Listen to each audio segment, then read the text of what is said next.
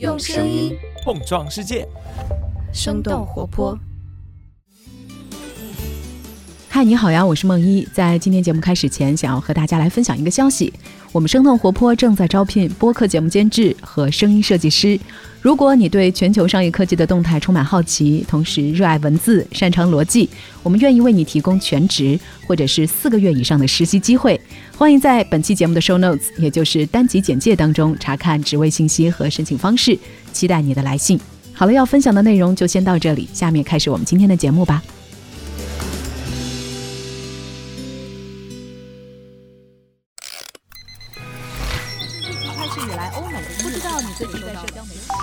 生动早咖啡与你轻松同步日常生活与商业世界。嗨，早上好呀！今天是二零二三年的八月十八号，星期五。这里是生动早咖啡，我是来自生动活泼的梦一。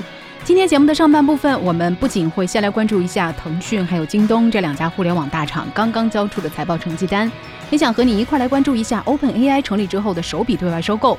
当然，宁德时代首场线下发布会所推出的新电池也非常值得我们的关注。那在今天节目的下半段，也就是我们每周五的咖啡豆回复时间里，我们今天要来回复的是一位叫做宁乐的朋友，他提出的关于库迪咖啡的问题。其实从去年十月库迪开出第一家门店以来，不少的听友都对这个品牌表达了好奇心。在九个月之后，库迪开出了自己第五千家门店。要知道，开出五千家门店这个目标，瑞幸可是花了三年的时间。我们的听友宁乐想要知道库迪是如何实现快速扩店的，坚持低价的库迪该怎么盈利呢？我们今天的咖啡豆就会来回复这个问题。在这之前，我们先来关注几条简短的商业科技动态。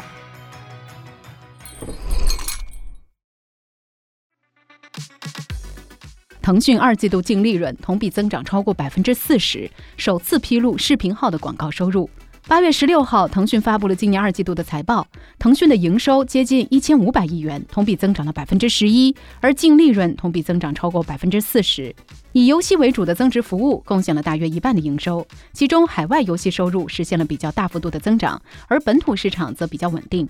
在通信和社交方面，视频号小程序带动了微信用户参与度的增长，视频号的总用户使用时长同比几乎翻倍，小程序的月活跃用户数也超过了十一亿。同时，视频号在二季度也为腾讯带来了超过三十亿元的广告收入，这也是腾讯首次披露视频号的广告收入。腾讯总裁刘炽平表示，视频号直播对小程序上的商家起到了辅助作用，电商也拉动了视频号的广告收入，会为公司带来更多的营收。腾讯高管介绍到，腾讯广告的优势在于生态内独有的用户数据，以及大量还没有被开发的广告资源，比如视频号的广告加载率还很小。但是腾讯的用户和数据是分散的，因此触达消费者的途径很复杂。为此，腾讯已经加大了在广告系统上的技术投入。OpenAI 进行首次公开收购。八月十七号，OpenAI 宣布收购初创公司 Global Illumination。这是 OpenAI 自2015年成立以来的首次公开收购，不过双方都没有披露具体的交易金额。Global Illumination 成立于二零二一年，目前专注于开发和在线游戏制作相关的开源技术。创始人曾经是 Instagram 的开发主管，他们最近的作品是一款类似于《我的世界》的开源游戏。OpenAI 表示，Global Illumination 的团队加入之后，将会开发 ChatGPT 等等核心产品。另外，在八月十五号，OpenAI 宣布已经开发出了一种使用 GPT 四进行内容审核的功能，可以减轻人工审核员的负担。任何拥有 OpenAI 接口访问权限的人都可以创建自己的 AI 辅助审核系统。京东二季度营收超过两千八百亿，净利润同比增长五成。八月十六号，京东也发布了二零二三年第二季度。和上半年的业绩数据显示，京东二季度的营收超过两千八百亿人民币，净利润达到六十六亿元，同比增长了百分之五十。京东零售为京东贡献了接近九成的营收，日用百货类的商品延续了今年一季度下滑的趋势，电子产品和家用电器的收入则重回增长。去年年底，京东开始推行低价策略，并且开放第三方商家入驻平台。二季度，京东第三方商家数量增长超过一倍，达到历史新高。第三方业务不仅收入的增速超过了自营业务，在京东商品交易总额中的占比也超过了一半。在京东发布财报的同一天，京东物流也公布了业绩。在六幺八大促和五一假期的带动下，京东物流二季度实现了盈利。不过，从整个上半年来看，京东物流仍然处于亏损状态。目前，京东物流的主要营收来自于外部客户。来自京东集团的营收则在减少。不过，证券时报的分析认为，京东物流的外部增长大多来自京东平台上的第三方卖家。富士康开始在印度生产 iPhone 十五。根据彭博社八月十六号的报道，苹果公司的代工厂富士康已经开始在印度生产 iPhone 十五，并且将在中国工厂发货几周之后进行交付。早在二零一七年，苹果就开始把 iPhone 的生产线向印度转移。在 iPhone 十四之前，印度只负责很少一部分苹果手机的组装，而且相比中国工厂，印度的生产进度要落后六到九个月。不过，这一差距从去年开始正在缩小。今年四月，苹果公司 CEO 库克表示，希望进一步的扩大在印度的生产规模和手机销量。他们计划到了二零二五年，印度可以生产四分之一的 iPhone。二零二七年，这个比例将会再次提高到二分之一。彭博社的分析认为，苹果正在将快速增长的印度市场视为新的零售机会。从长远来看，印度也将会是重要的生产基地。宁德时代发布快充电池，预计今年年底量产。八月十六号，宁德时代举行了公司历史上的首次线下新品发布会，推出了神行超充电池。宁德时代方面表示，这是全球首款磷酸铁锂的四 C 超充电池，可以实现充电十分钟、续航四百公里的超快充速度。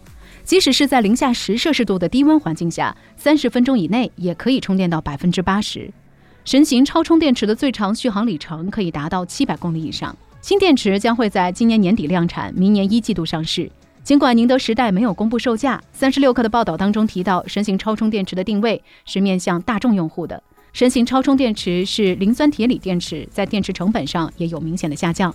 宁德时代首席科学家吴凯在发布会上表示，目前纯电动车的长续航问题基本解决，快速补能成为消费者更加关注的问题。而宁德时代发布的新产品就是为普通大众而来，为快速补能而来。以上就是值得你关注的几条商业科技动态，别走开，马上走入到每周五的咖啡豆回复时间。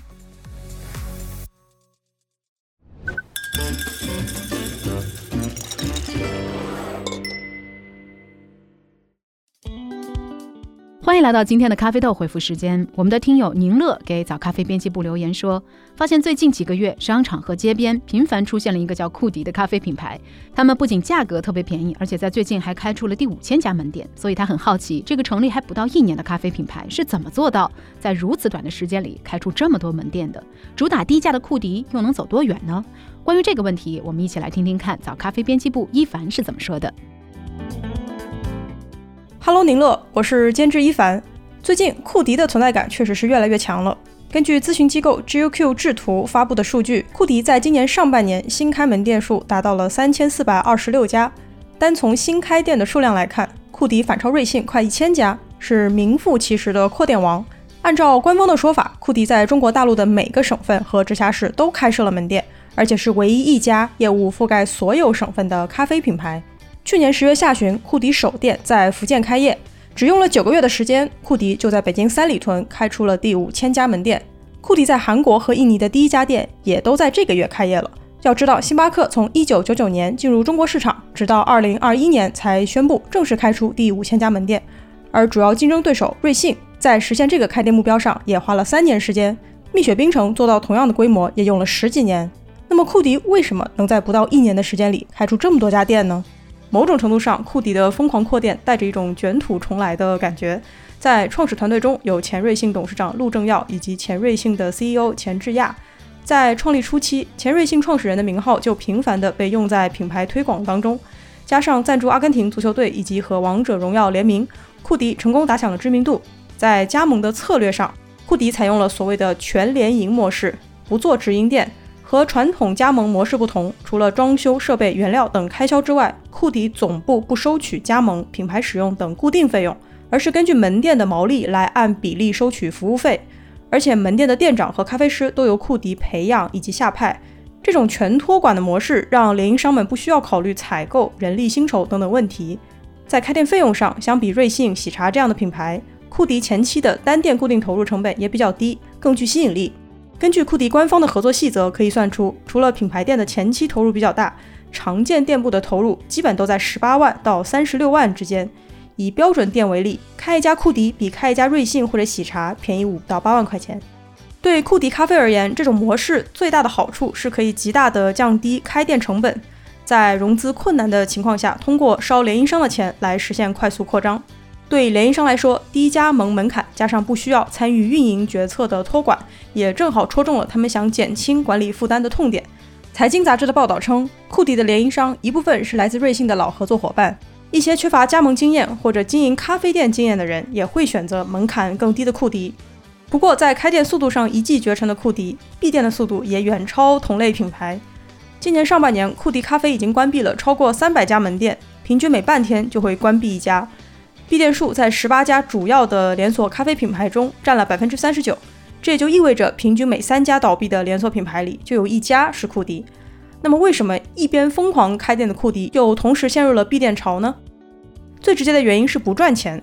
在社交平台上，我们能够看到不少联营商的帖子，一些人店里的日均杯量达不到四百杯，甚至还不到一半，而四百杯是库迪测算盈利模型的指标。在大肆扩张的过程中，也出现了店铺选址规划不合理的情况，导致挤在同一个区域的店铺之间互相抢生意。随着店铺越来越多，全托管的模式也在考验着库迪的运营能力。一些门店出现了和总部沟通不畅或者人员业务不熟练的问题。此外，库迪从一开始就贯彻的低价策略也在吞噬经营者的利润。根据官方的信息，一杯咖啡的成本就是九块钱，但是除了官方的活动，一些门店还会自己搞一些促销。这就让本不多的利润空间被进一步压缩，而且消费者体量目前很大程度上还是依靠着价格补贴在实现的。在暂停九块九的优惠活动之后，一些门店销量出现了百分之三十以上的下滑。而与此同时，瑞幸宣布每周九块九的活动将会持续到二零二四年。仍然处于早期亏损的阶段的库迪以及他的联营商们是否有意愿和能力来继续陪跑，仍然是一个未知数。而对于库迪好不好喝这件事儿，一些消费者目前还是不太买账。便宜还是大部分人对库迪的第一印象。作为搅局者或者说挑战者，库迪低价和快速扩店的做法确实影响到了其他品牌，甚至是茶饮，比如奈雪就在最近低调尝试九块九月卡。在接受采访的时候，库迪的管理层也表示，在开店规模上，他们并没有设立一个明确的指标，唯一的 KPI 是门店的盈利能力。不过，他们也表达了在二零二五年，也就是两年后开出一万家店的目标。